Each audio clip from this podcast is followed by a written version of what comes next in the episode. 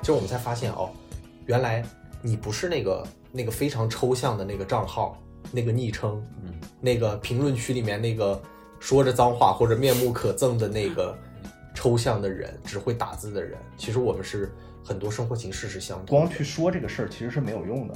我的理解是，不要太关注公平，关注实际问题的解决。然后我们往上上就感觉有点不对了，因为就是它每一层啊，它那个晾衣架都晾的白。忽然想到了钟书如老师的一个话，他就讲说，菜市场其实是对一种过度城市化的矫正。这个大资本他进来，他去分蛋糕，他分的就是我们的就是居民和农民的蛋糕，同时还挤死一些这个产业链上的中小企业的这个主体，他就垄断，他就有了话语权，然后变相的就会变成让农民都给他们打工。它天然的吧，是一个我觉得没有什么仪式感的地方。大部分人在便利店里面的那种感受和交流方式，还有你的行为，都是挺好像就是去了美术馆看不懂，是一个特别没安全感的事儿。就有可能很多朋友，我觉得是把艺术这个东西看得太高了，就是好像没懂吧，是对自己的一种否定我觉得。美，它还不光是一个表面的视觉上的美，它最终的核心是什么是这个世界的真诚与正义。就可以说啊，就是近现代的这个办公室场所，它每一次变化其实都是资本主义的不同时期所施行的这种秩序，它的一个具象的表达。自我同时被分裂成了两个部分，一个是消费者，一个是生产者。作为消费者的自我去剥削，作为生产者的自我之前遇到一个模特，真的，到时候你逼掉啊。他直接我们就在画画嘛，然后他就是正常把把手盖在他的衣服下面。嗯，所以我觉得，呃，艺术的这种创作论呢，它可能就是如果更艺术一点，就是更不像其他学科一点，就艺术独有的东西就是你要先找到自己。Everybody got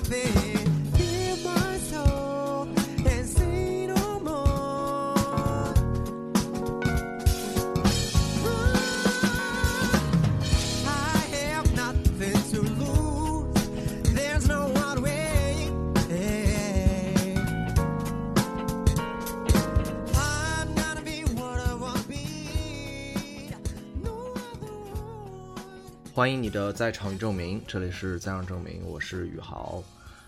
呃，现在开始听的朋友们必然知道咱们这个是个一周年的特刊哈啊，本来我是不知道这个玩意儿要怎么搞的，也没觉得非得搞一把留个纪念，因为怎么说呢？你想这不是个好头啊，就一周年搞了，那咱们两周年是不是也得搞？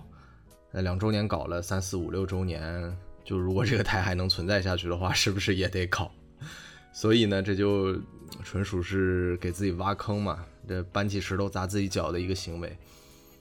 呃，我猜公司年会总结应该就这么来的吧，到后面就不整，就像是要散伙了似的。但是为啥现在还是搞了呢？就是因为之前心血来潮做了一批周边嘛，想送送开播以来帮助过我的朋友们，啊、也送送一直以来支持的听友。那这几天也到了嘛，一拆箱发现还是挺好看的，就突然觉得一周年周边小礼品都做了，而咱钱也花了是吧？那还差做个节目吗？就不做节目也配不上咱的小周边，对不对？所以现在就问题就变成了，那一周年咱们该搞点啥？呃，老朋友都知道哈，在场证明有两个大的系列，那一个是场所为主题的漫谈系列，那一个是城市为主题的诚邀系列。所以我就想啊，我该弄个啥场所来聊呢？就想来想去没什么想法，然后有有一些想法又觉得太做作了，最后一拍脑门吧，就一周年，这不就节日嘛？那节日是啥呢？就是超越俗常的纪念性的日子嘛，对吧？那咱今天就不刻意搞个什么场所了，就随意聊聊天就算了。正好因为场所主题有所限制嘛，其实有很多日常里的想法和观点，我其实也没办法放在节目里。那正好就着这期呢，就可以突破一下限制，咱们就干脆反正一通胡来吧，聊点平常节目没法塞进去的那些东西。那 OK 吧，然后交代了前因后果，咱们先来点这个严肃认真的事儿放在前面。呃，关于在场证明这个节目的一些事儿吧，就第一个是再解释一下咱们的节目的名字吧。就之前零星其实都有提过，但是有一些听友啊或者主播也问我，就是说特别容易把名字搞混嘛，什么不在场证明啊，呃在场见证啊，啊什么不在场啊，就各种乱七八糟的，反正特别容易混。然后，嗯、我觉得正好就这个机会吧，我就系统的再解释一下，因为这个名字呢，其实跟我们想传达的东西是具有一致性的。嗯，在场证明呢有两个含义吧，一个呢就是我们的主题和聊天的切入角度呢，都是以场所来作为出发点的。那不管聊的是历史啊，是经历啊，还是故事啊，啊，还有包括一些我们的观点和思考呢，其实都是对这个场所的一种在场的证明过程嘛。那这也是为啥每次节目开头我都要说欢迎你的在场与证明，对吧？因为节目内容是我的在场嘛，而你的收听就是你的在场。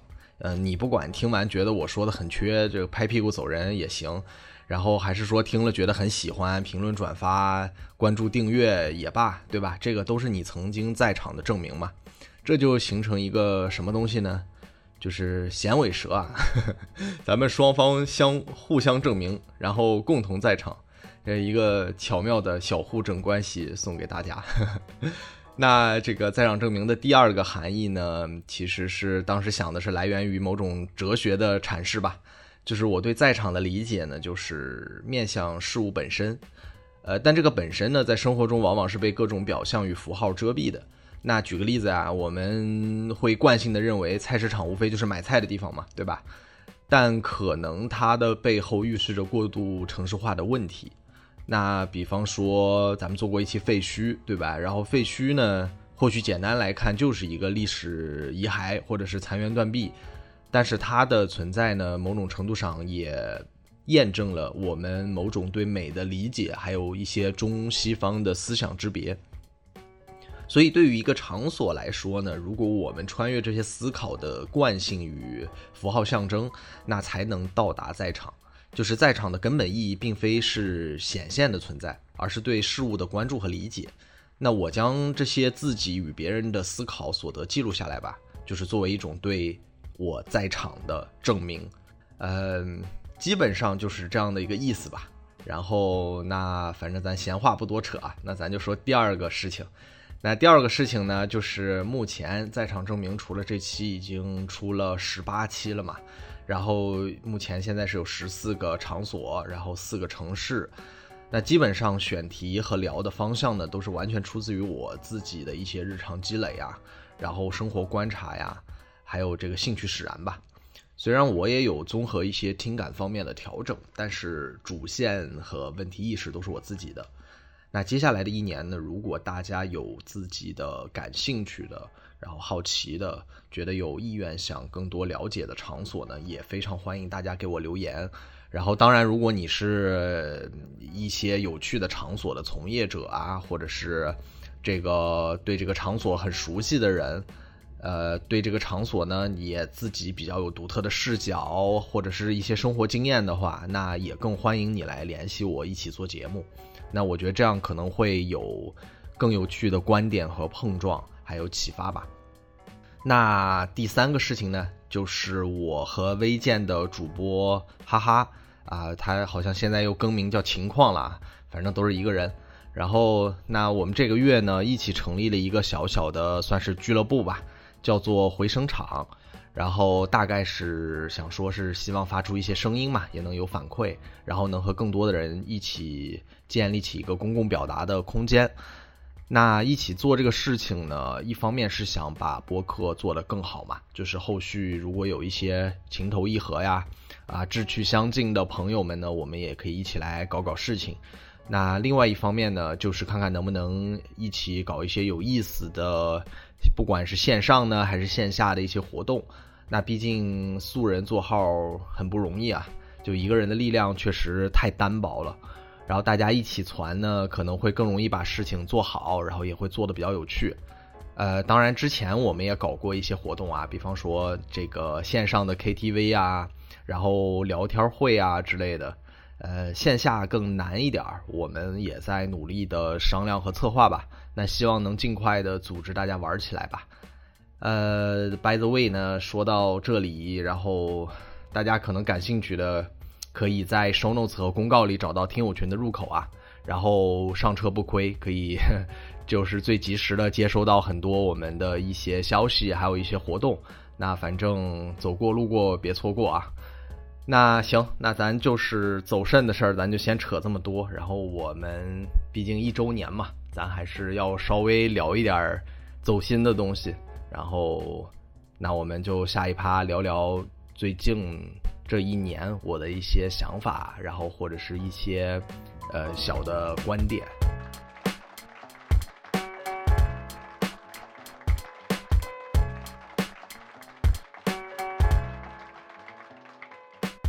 OK，那咱们转入正题哈。呃，我想了一下，我们就聊三个我的小想法吧。这三个观点其实算是我在过去一年生活当中的观察与感受的一些思考总结吧。有些也是做节目的时候研究下来，就是最后但是没能放到节目里面去的，或者是这个节目过后呢，又有了一些新的感受的东西。那如果你是老听众呢，那应该可以感受到我这一年的节目里很多观点的一脉相承吧。就是我也算自己把一些节目里没能摆摆的，但是我觉得很重要的这些事情，正好我们来一起聊聊。那 maybe 可能对你也有点启发吧。然后不一定对啊，当然也更不保证全面，但我觉得多一些理解的视角，总是向深入这个世界之中更进一步的办法。那问题不大哈。那我们就说第一个小想法是啥呢？就是我想先 call back 一下上一期画室有一个没有展开的观点，就是教条化。这也是我刚才说多一些理解视角是深入问题的原因。嗯，其实非教条化的这种跨学科的思考呢，这一点我觉得在这些年帮助了我非常多。我们上期其实有说哈，就是教条化在我看来是一个准备好的一个答案，是一个句号，就是它代表了你在试图理解路上的一堵墙。呃，到此即停，就不用再追问了。那在很多事情上呢，一个单向的逻辑或者一个简化的概念，听起来都是极其的合乎当下的。它其实让人有一种解释力超强的一种错觉，似乎就是我们像是得到了一把万用的钥匙，可以用它来解释整个，呃或者多个问题吧。但其实遗憾的是，这种解释力超强的极简逻辑或者概念，在具体的生活当中非常的少，而且就算有呢。其实也应该是极其难以理解和找到的。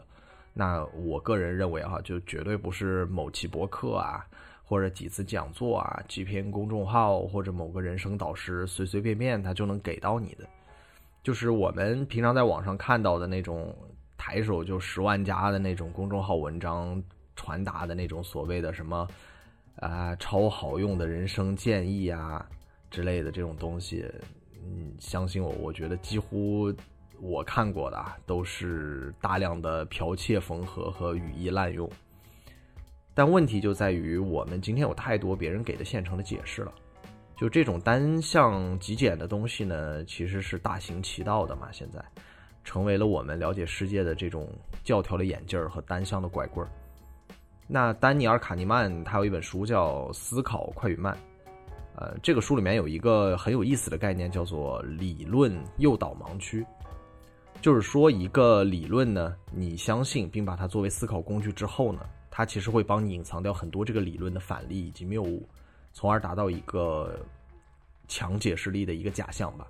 比方说，谈到工作不开心，那一切问题皆源于内卷，对吧？然后应对之法就唯有躺平。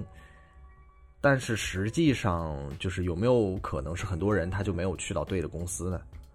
呃，有没有可能是你的领导是个王八蛋，对吧？或者是你自己不太擅长交际，所以在很多合作的场合当中没有办法进行顺畅的一个沟通，或者是干脆是你的工作压根儿就不是你想干的，对吧？就一旦我们把这些问题放在具体的情境里面的时候，所有问题都简化成这种内卷。这么一个解释似乎就不够那么有说服力了。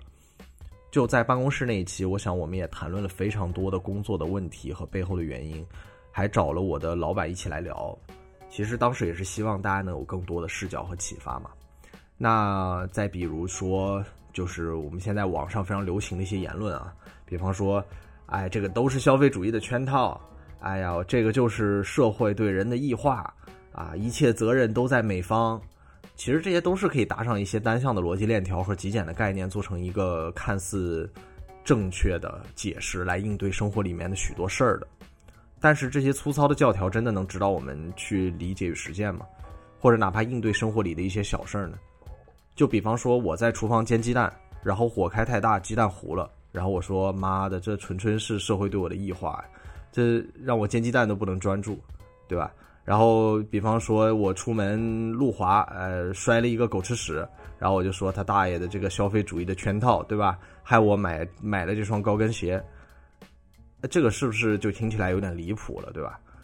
那当然，我们需要解释，就是需要形成对自己的生活与世界的一套叙事，但是不要抱着图方面的找极简答案的这种受害者心态吧。我觉得，任何问题我们找到一个抽象的大词一怼，然后觉得哎说得通了，哎结束，就原来都是结构性的问题啊！哎呀，原来都是这个世界操蛋呐、啊，无计可施。那我们继续就悲观厌世吧，然后继续这个沉沦发疯吧。呃，这个当然很爽啊，我觉得就口嗨一下完全没问题的。但是讲实话呢，这个东西它往往就是教条的，就是是别人拿来糊弄你的。那我觉得有机会的话，可能还是做一个怀疑论者会更好一点。呃，如果能做一个跨学科的思考者，我觉得更好，就是去尝试自己描绘出这个世界的图景。这个听起来可能非常的望而生畏啊，但至少一旦开始，马上就会发现世界其实它不是一个单向的因果的集成嘛，而是一个网状的结构。那康德有一句话讲得好嘛，他说：“这个涉及到一切可经验的东西，没有绝对的真理。”那啥是可经验的东西？其实就是我们生活里碰到的很多很具体的事情嘛，它其实就没有绝对的真理的。所以呢，我们如果能成为一个一步一步，然后一条一条慢慢编织世界图景的这种织网者，呃，某种程度上就能打破这种教条的约束，不陷入这种狭隘和偏执，然后比较不内耗的吧。我觉得安放这个时时涌入的新的生活经验和人生思考。那就是如果对教条这个问题感兴趣的话，那我强烈推荐陈嘉映老师的一本文集，叫做《走出唯一真理观》。啊、我相信你听了应该会有所启发。我随后会把它的这个链接呢放在 show notes 里面，然后大家感兴趣的可以去看一下。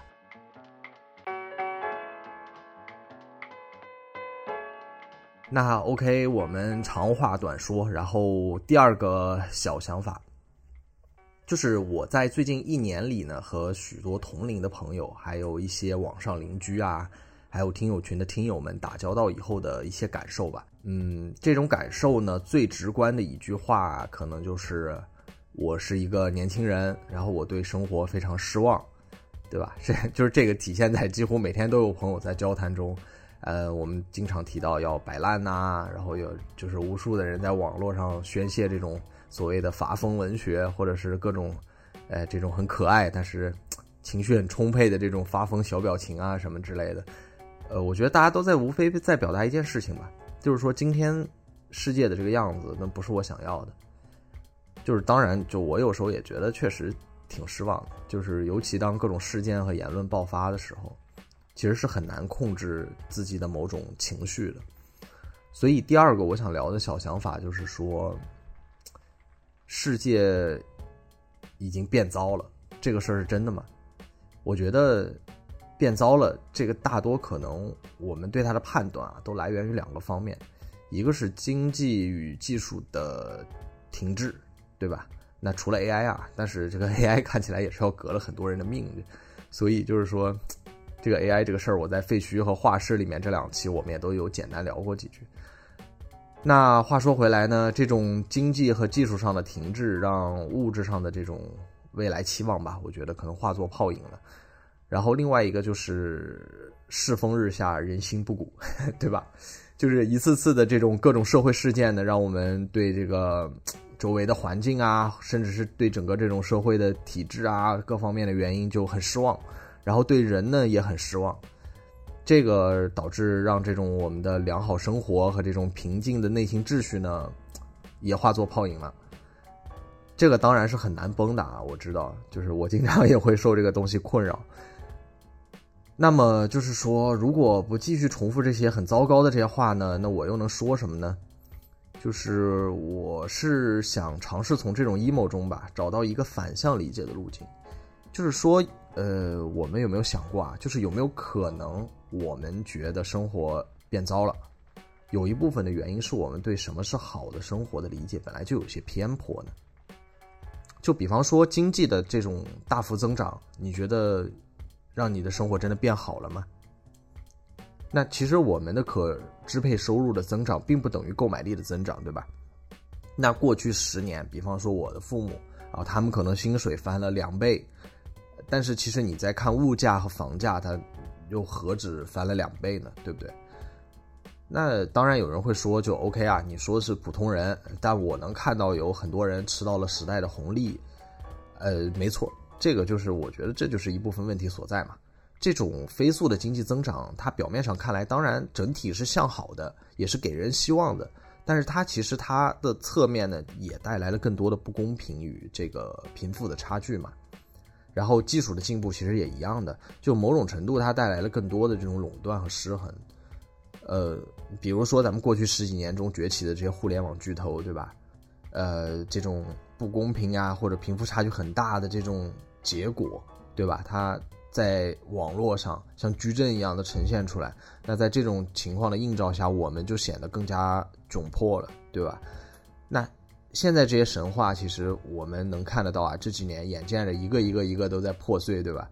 但我觉得其实某种程度上它就是这样的。你要我来说，我觉得这就是一个必将破产的神话。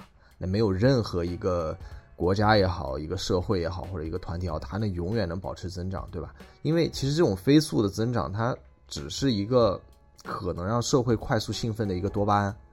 就是你在高增长里面觉得特别爽的时候，其实那个类似于一个多巴胺的一个作用过程。只有当慢慢回过味儿来，我觉得对于个体来说吧。就是美好的生活绝不仅仅是单纯增长能带来的，我们才能相信这个事情。那能带来什么我就不说了，我觉得每个人应该都能找到自己的一个方法。但是等这种高增长的多巴胺褪去以后的那种平静里面，其实什么是真正忠于自己的美好生活的那些因素，或者那些你真正想要得到的那些东西，我觉得才更容易被察觉出来。那另外一点就是世风日下嘛，对吧？那其实我的理解路径也差不多了。我觉得其实人本来就是这个德行，对吧？那个糟糕，我觉得那都不是一两天的事儿了。就有句话说得好，我们仍然是活在十九世纪的，对吧？这几十年以来，我们其实变化不大的。我觉得，你甭管是我们现在看到的很多性侵也好，什么霸凌啊。然后投机倒把呀，指鹿为马呀，职场 PUA，性别不平等，还有这种各种狗屁倒灶的事儿，不光几十年前有，要我说比现在还多得多。就是现在我们频频的这种热点啊、超话呀、热搜啊，它让更多的人看到了。我觉得其实这是蛮好一件事情，因为你看不见怎么搞，对不啦？就是我们能看到，然后能讨论，能各执一词，然后慢慢的达成一些基础共识，然后我们再去生活里面再去实践这些共识。我觉得这个都是一步一步的事儿，当然它肯定也不是很快的事儿。那很多正确的事儿呢，我觉得它是反直觉的，因为我们的惯性大多成长于一个比较拧巴的一个氛围当中。这个懂的都懂哈，大家知道我说的是什么。那。其实我们很多时候确实是需要一些刺痛，我们才能意识到问题的所在的，我们才能反思，才能改变。就像类似于一个油腻中年男，对吧？他没有真的碰到一个女性主义者在公开场合怼他几句，对吧？然后他是不会意识到我是很油腻的，我是在很说教的，我是在很以父权制的或者是一种什么样的思维模式在思考问题的。其实我没有在尊重女生，所以我觉得这个是蛮好的一件事情。如果不相信，我觉得我们可以一点一点的做出改变的话，那恐怕这些进步，我觉得就只有历史叙事的一种意义了。嗯，我觉得这种事情吧，其实蛮难急于求成的，得一步一步来。呃，我其实蛮喜欢一个演员叫格罗利亚，然后他的一句话，这句话怎么讲呢？就是说真相会让你自由，但首先会把你惹毛。那其实这个世界不好的事儿每天都在发生的，好的事儿也时刻都在上演。那个基本无害的毛书记，他不是有句话说的，我觉得蛮好的嘛，就不要真诚的把时间和精力浪费在一定会带来负能量的事情上，我们多看一点好的事情。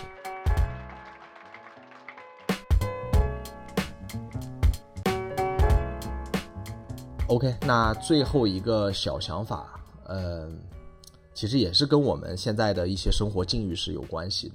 那我先来讲一个笑话吧，然后这个是我之前听这个反派影评的波米讲的。他讲啊，就是说，话说一个人他快死了，然后地狱的这个使者呢来找他，然后告诉他他马上要下地狱了，然后他就请求这个使者呢先带他去地狱看看。那他想选择一个轻一点的惩罚，那使者就带他来到地狱嘛，然后他看到到处都是这个血肉横飞，然后苦不堪言的这种景象。那唯独有一个惩罚呢，是一群人下半身站在粪坑里，然后上半身呢还在喝咖啡。那他随即就跟这个使者说嘛，说，哎，这个惩罚不错，那我死了以后能来这儿吗？然后使者就跟他讲说，没问题，他们正在茶歇，等你死了以后到这儿来，刚好能赶上他们下一波一万年的倒立。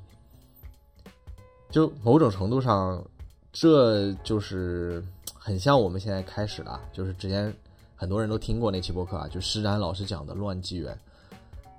就刚才我们就有在讲啊，我们对现在的世界很失望，那个世界现在已经挺糟糕的了。那么未来会好吗？就是每个人我觉得都在问这个问题啊，就但是似乎谁也吃不准。就甚至悲观，其实可能现在俨然就是成为一种主流的判断了。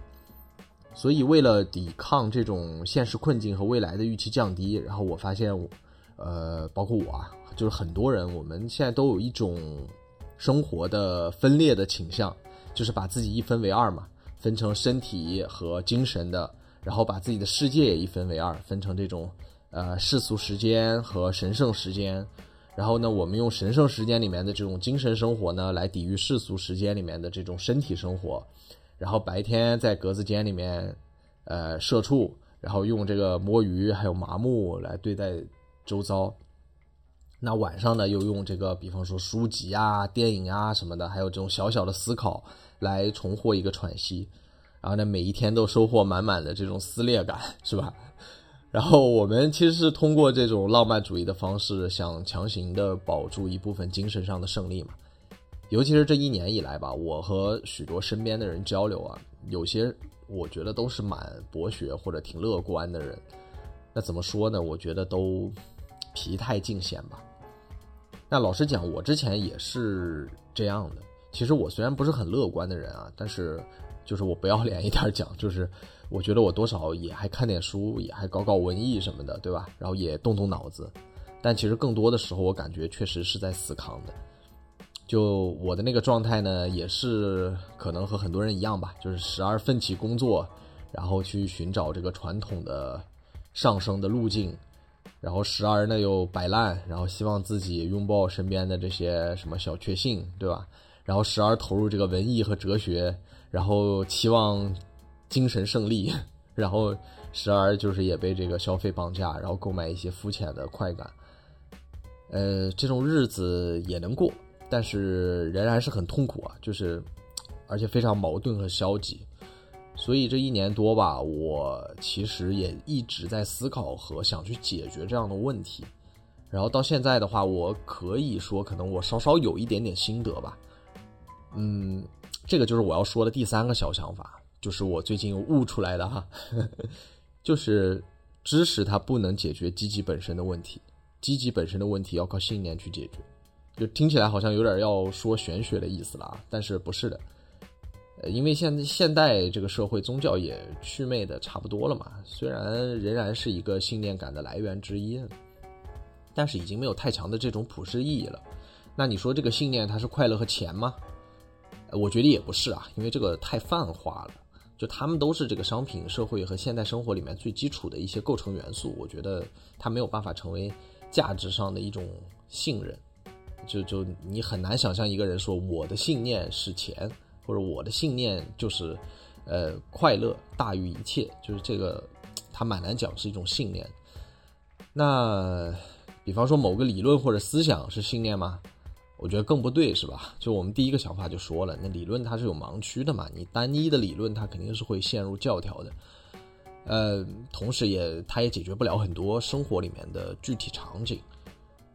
那某种个人主义的东西是信念吗？就比如说 成为世界首富，或者什么这个练成什么闪电五连鞭之类的，对吧？我觉得也不是啊，就是这这更可能更多是种议政，这因为这个东西太过稀缺了，它没办法被大多数人所信服，知道吧？这个可能只有这个什么比尔盖茨，对吧？马斯克什么，还有这个马保国，对吧？只有只有他们能达得到。所以这个东西，你说它是一个信念，我觉得也挺差强人意的。那么说这个信念呢是啥？可能我觉得是一种能够被生活经验所验证的，然后能与当下的这种社会境遇相融贯的，你自己很确信，但是又没达到的一种东西。嗯，比方说二十年前吧，那很多人相信现在，呃。那比如说是这个二十年以前吧，很多人很相信，但是现在已经臭了大街了，就是的这种奋斗叙事，对吧？就是相信靠自己的努力，一定可以过上更美好的生活。那我觉得这种那是一种信念，对吧？那再比如说是这个，呃，相信好的公共表达，那可以改变周遭，然后弥合一部分这个分歧，然后大家能达成一些初步的基础共识。那我觉得这个也算信念，对吧？那那我们再说说这个这玩意儿对我们生活有啥用啊？就是呃，我记得我当时在这个俄乌战争刚打响的时候，呃，我和同事一起讨论这件事儿嘛。那其中我记得有一个人的结论呢，他就是说，谈论这些丝毫没有意义，就是对他的生活来讲，这都是假的。那另一个人的结论是说，类似于，哎，这个一切。国际活动那都没有善的成分，无非都是阴谋和利益。那你可以感受一下这两种观点啊，就是这些人在我们身边不要太多，是吧？就甚至有时候我们自己也会拿这个来做一个很方便的一种解释啊。当然，这俩例子啊，我我个人来看就是没有信念，非常容易堕入的两个情况，就是虚无主义和现实主义。就是他们导致的生活境遇就是麻木绝望，然后另外一个就是撕裂和市侩嘛，对吧？那在这种境遇下，你会发现，除了刚才我已经陈述过的，就是我曾经的那种状态啊，其实它是没有什么可能性的，就算有，也没有很积极的动力以及好的途径去实施。而信念的持有呢，我觉得其实才能一步一步的把自己从这个绝望和市侩的这个泥潭里面慢慢拔出来。呃，关于信念这块呢，可能有一期节目应该非常有启发，就是翻转电台，它有一期专门做的，应该是饭店问答吧，然后有关于信念的一整期节目。呃，至少对我来说啊，我我觉得蛮有启发的。然后我会放在 show notes 里面，然后大家如果感兴趣的话，可以听一下，就是更详实和系统的去讲信念这件事儿的一期节目。那。至于持有信念之后的可能性是什么呢？我觉得我们总会发现，就是世界能不能变得更好，那谁又知道呢？对吧？但是我觉得，对于秉持着一些信念的我们来说的话，可能性绝对还是有很多的。